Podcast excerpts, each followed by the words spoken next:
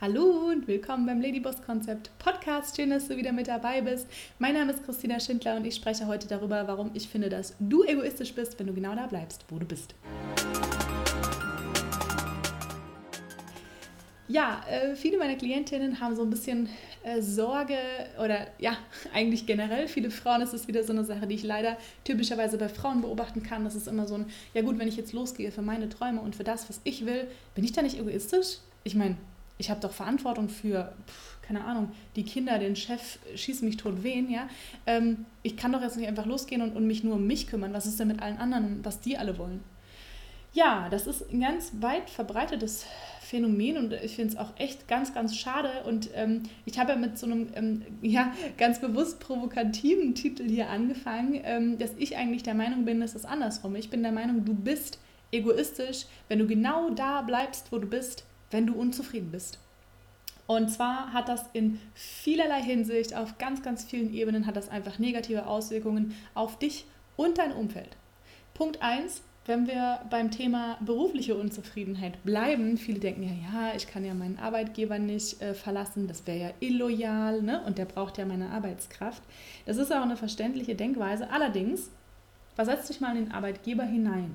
Versetz dich mal in die Firma hinein. Wenn du, wenn du ein Unternehmen leiten würdest, und du hättest einen Mitarbeiter oder eine Mitarbeiterin da sitzen, die absolut unzufrieden sind mit dem, was sie tun. Wie zufrieden wärst du mit dieser Mitarbeiterin? Mitarbeiter, ja, Mitarbeiter, Mitarbeiterin. Ähm, ja, wie zufrieden wärst du damit? Wie viel würde dir das nutzen? Wie produktiv wäre diese Person? Und wie gut wäre es für dich, wenn du statt dieser Person eine andere Person an diese Stelle setzen könntest, die voll zu dem Unternehmen passt, die total happy, total glücklich ist mit genau dieser Stelle und die, ja, die da einfach super happy und produktiv ist. Ja? Das heißt, in einem Job zu verweilen, in dem du unzufrieden bist, ist genauso unfair deiner Firma oder deinem Arbeitgeber gegenüber, wie dir selbst gegenüber. Es ist total unfair. Du verschwendest nämlich gleichzeitig deren Ressourcen. Du verschwendest deine Zeit und deine Energie und gleichzeitig verschwendest du die Ressourcen des Unternehmens und nimmst dem Unternehmen die Chance, eine Person an diese Stelle zu setzen, die da genau hinpasst. Und übrigens ist es auch unfair dieser anderen Person gegenüber, die gerade nicht diesen für sie perfekten Job haben kann. Ja? Das heißt, es ist eigentlich total das Gegenteil. Es ist super egoistisch, da zu bleiben, wo du bist, wenn du unzufrieden bist.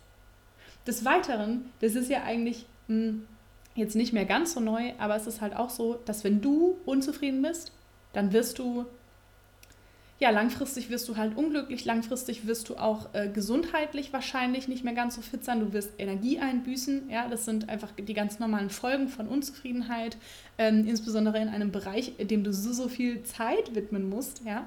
Ähm, was kostet das? Das kostet nicht nur dich Energie und Gesundheit, was ja schon mal, sorry, aber echt beschissen ist, ja, und, und was es eigentlich echt nicht wert ist aus meiner Sicht, nicht auf Dauer, ja.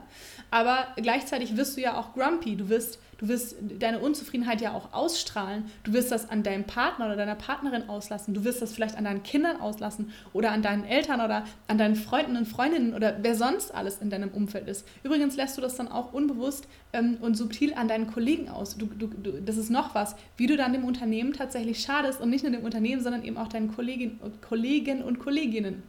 Ähm, ja, weil du die damit runterziehst, dann auch mit deiner schlechten Laune oder vielleicht eventuell sogar mit deiner schlechten Performance, ja.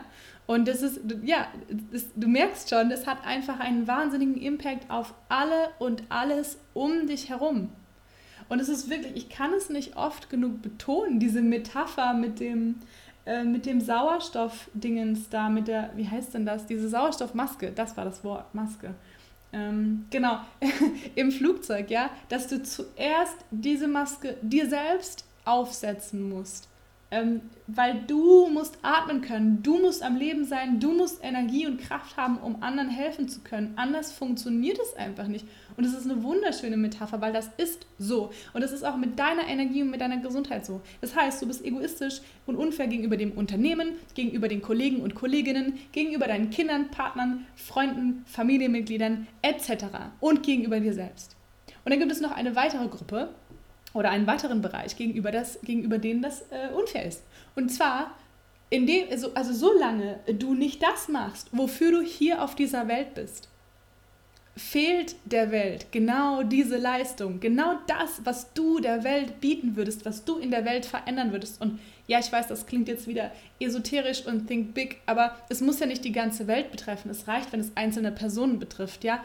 Also vollkommen wurscht, für wen und wie viele Menschen oder die Umwelt oder Tiere oder was auch immer du einen Unterschied machen würdest.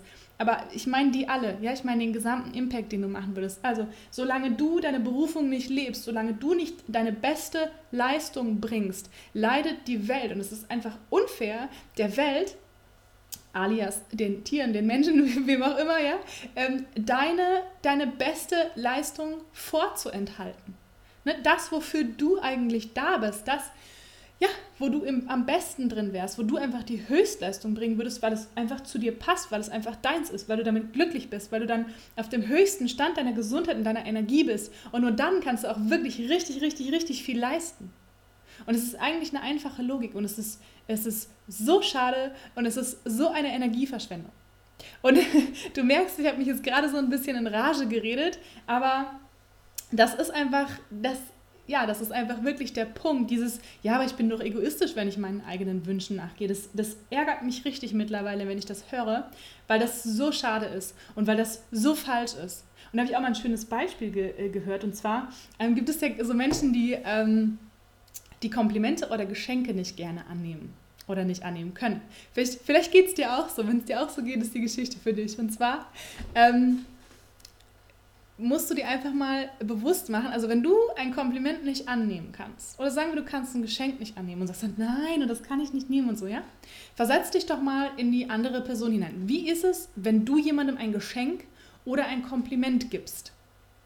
Was möchtest du dann? Worüber freust du dich dann? Du gibst doch dieses Geschenk nicht der Person, weil du, äh, keine Ahnung, gibst es ihr doch, weil du ihr eine Freude machen willst. Und das größte Geschenk, das du dann zurückkriegst, ist ja, wenn die Person sich wirklich darüber freut und es annimmt.